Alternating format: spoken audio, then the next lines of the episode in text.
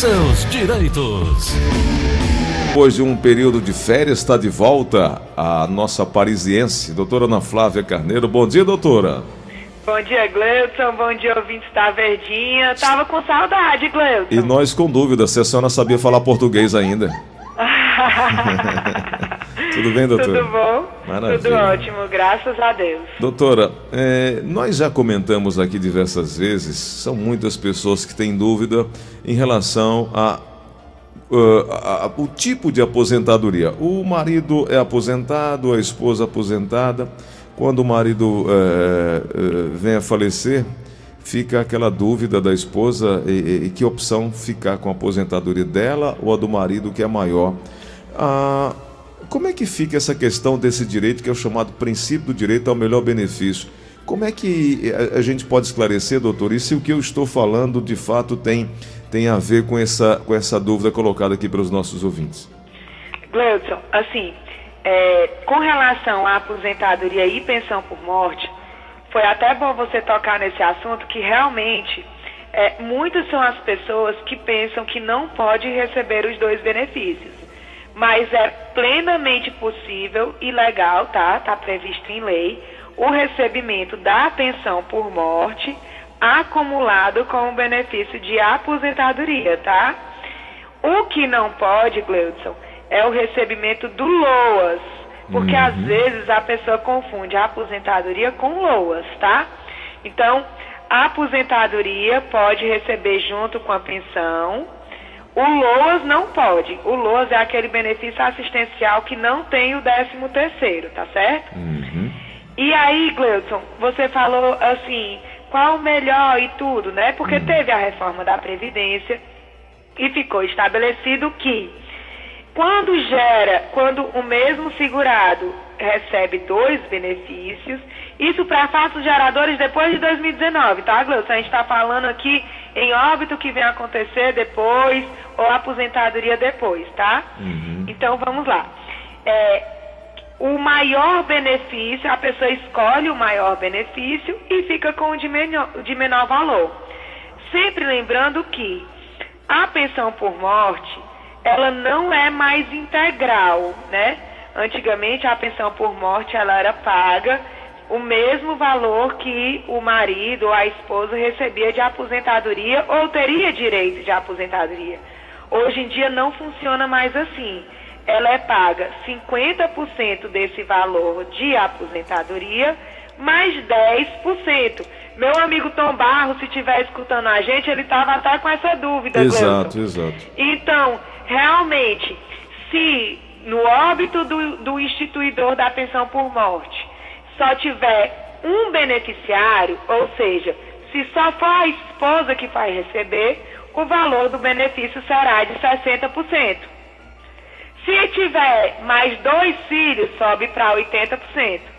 E aí, à medida que os filhos forem atingindo a menoridade, vai perdendo 10%. Entendeu, Gleudson? Entendi, sim. Entendi. Então, assim, depois desse cálculo, se a pensão por morte ainda ficar mais vantajosa, ela pode ser recebida na totalidade e o benefício de aposentadoria vai ser recebido num percentual. Que esse percentual depende do valor do outro benefício de maior valor. Entendeu? Uhum. É, hoje em dia, o problema é só essa questão: decidir qual é o melhor dos dois benefícios e qual vai ser a porcentagem do outro.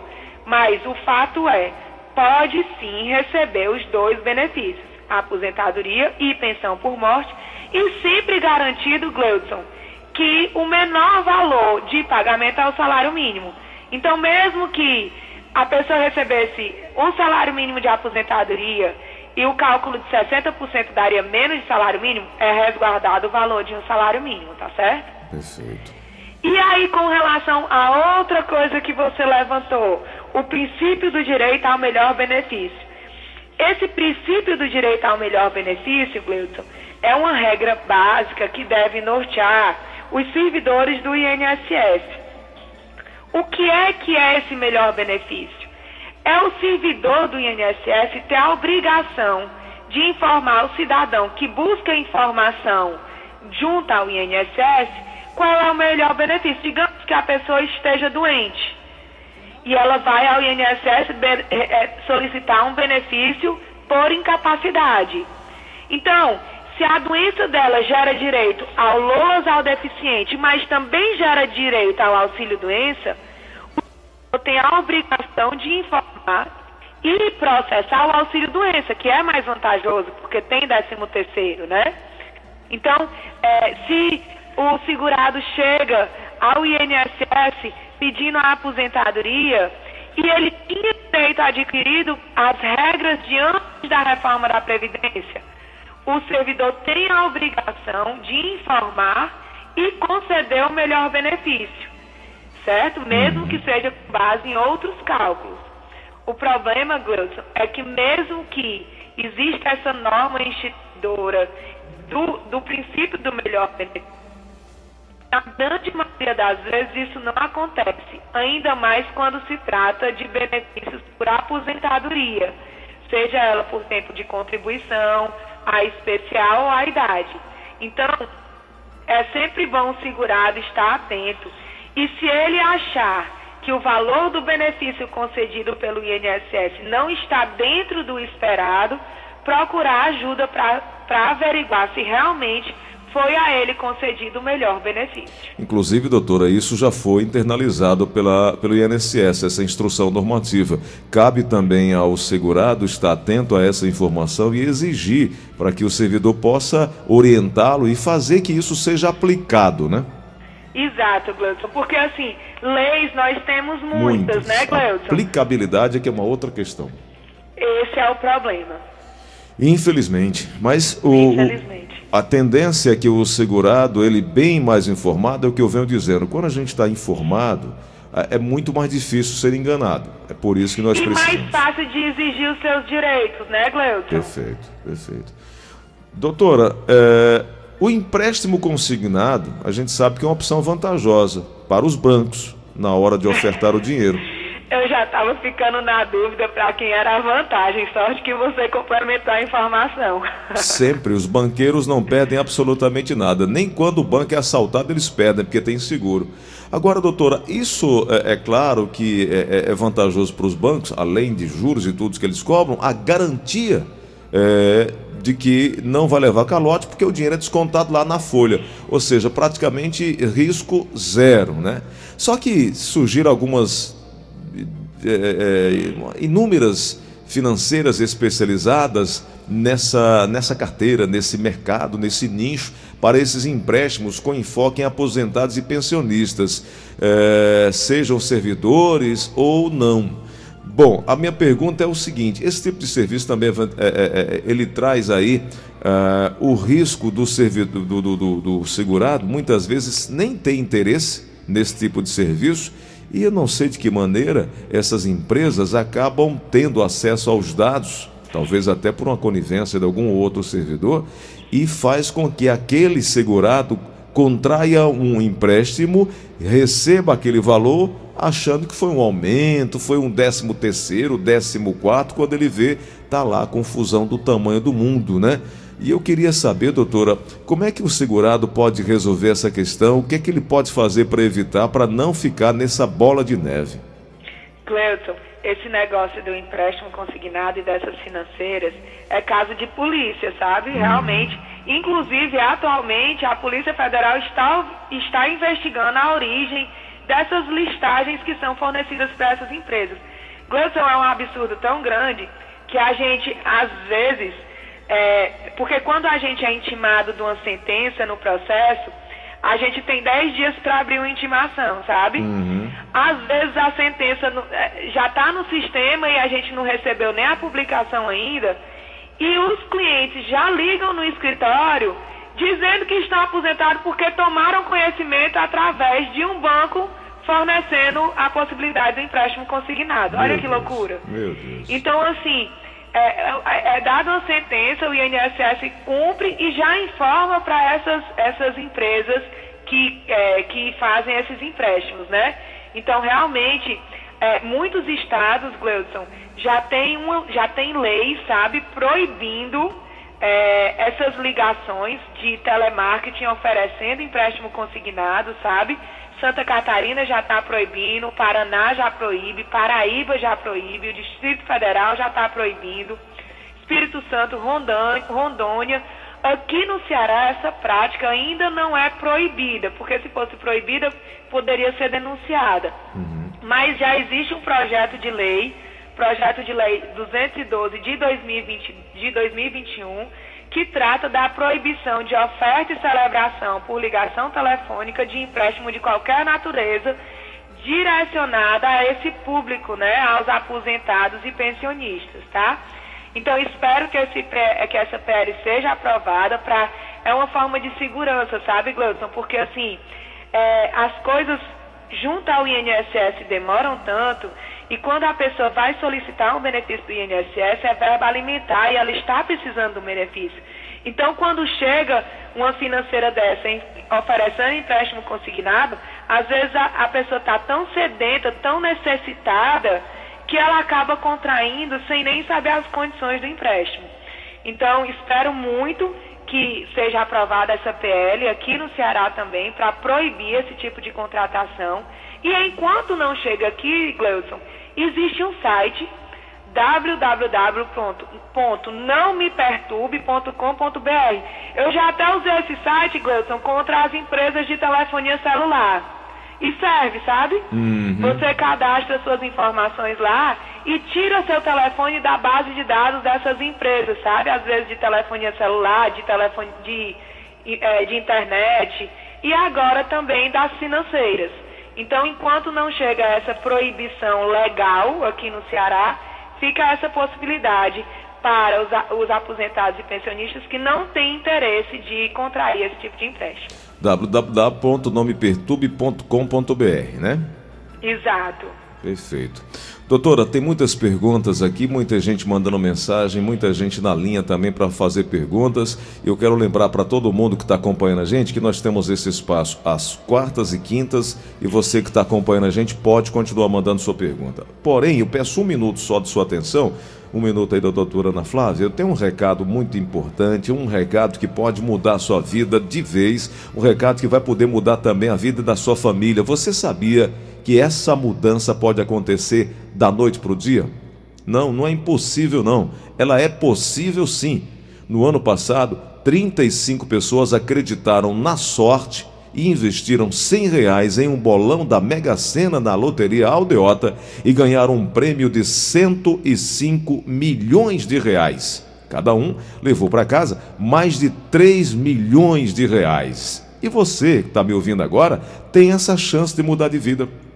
Você que está ouvindo agora que não pode sair de casa para fazer a sua aposta, você que passa o dia inteiro ocupado, você que tem alguma limitação, você pode fazer sua aposta na Loteria Aldeota aí de sua casa, aí agora do seu trabalho. Basta você ligar 3104 5050. Sabe por quê? Porque a Mega Sena acumulou. Agora são 90 milhões de reais. Isso mesmo que você está ouvindo. 90 milhões de reais. Com a Loteria Aldeota, que é o rei do bolão você não vai ter trabalho para mudar de vida. Vai poder ligar e receber sua aposta. Ah, inclusive tem dois bolões de 15 dezenas, que é a aposta máxima e é um investimento muito bacana. E tem bolões de 13 dezenas, 12 de 11, 10 e 9 dezenas, a partir de R$ 99,20. O sorteio é hoje, viu?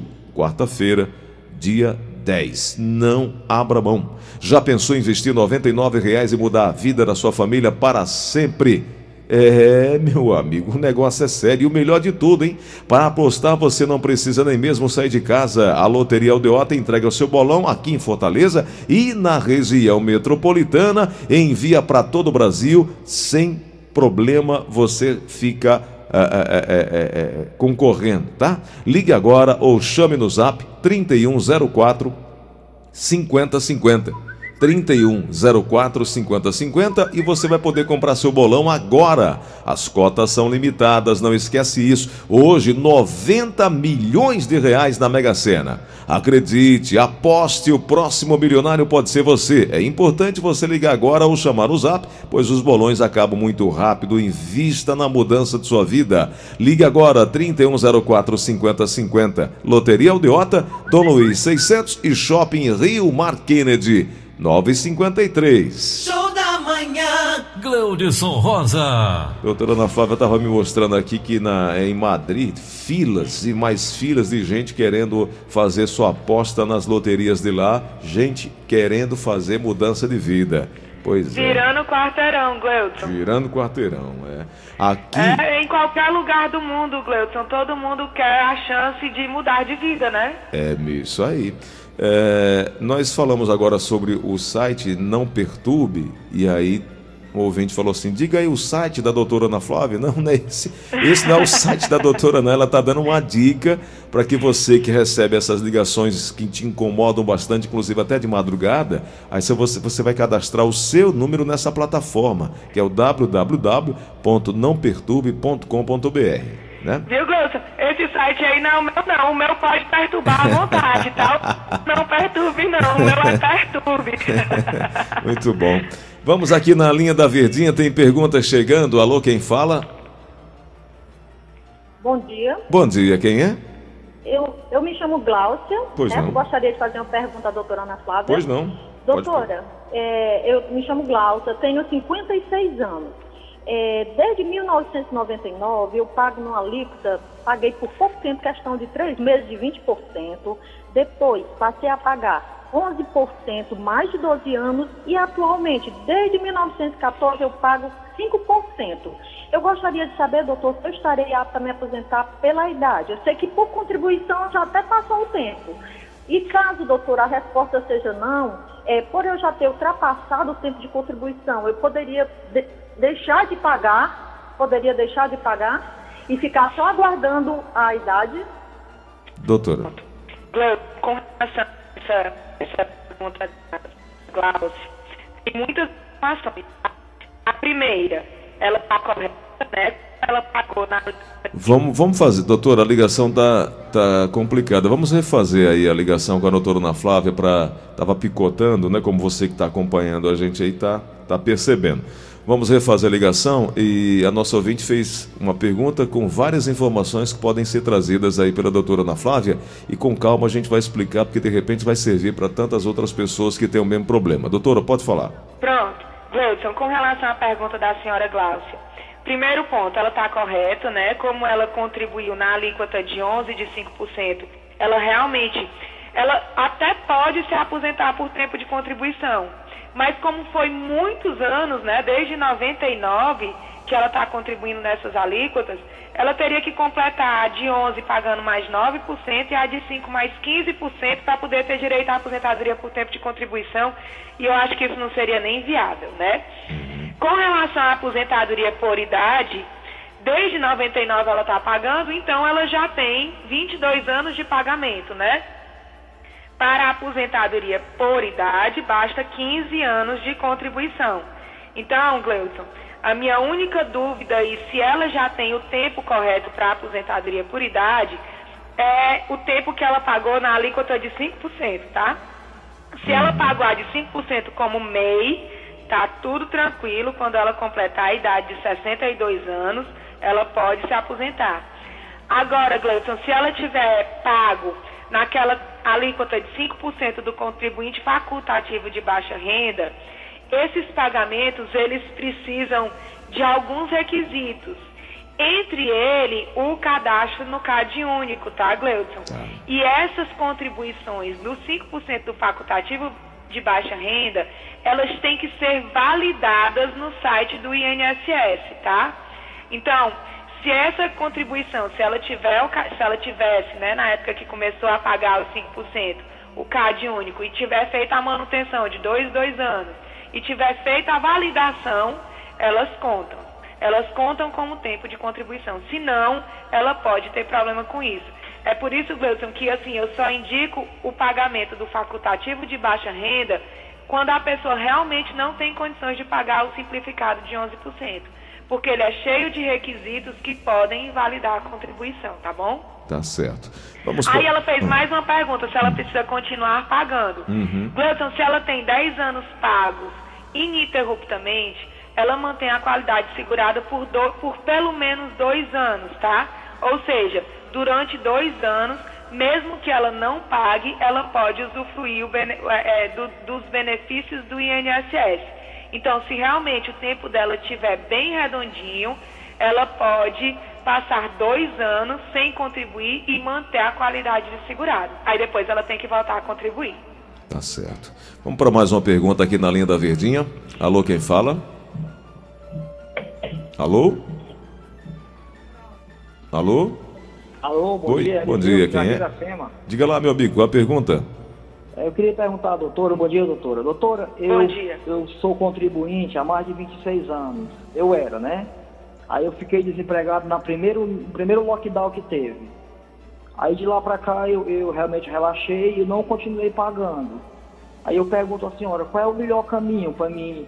Pra, eu queria voltar a pagar agora, né? Qual é o melhor caminho para mim preencher essa lacuna, para não atrapalhar minha aposentadoria no futuro, de quase dois anos que eu fiquei sem pagar?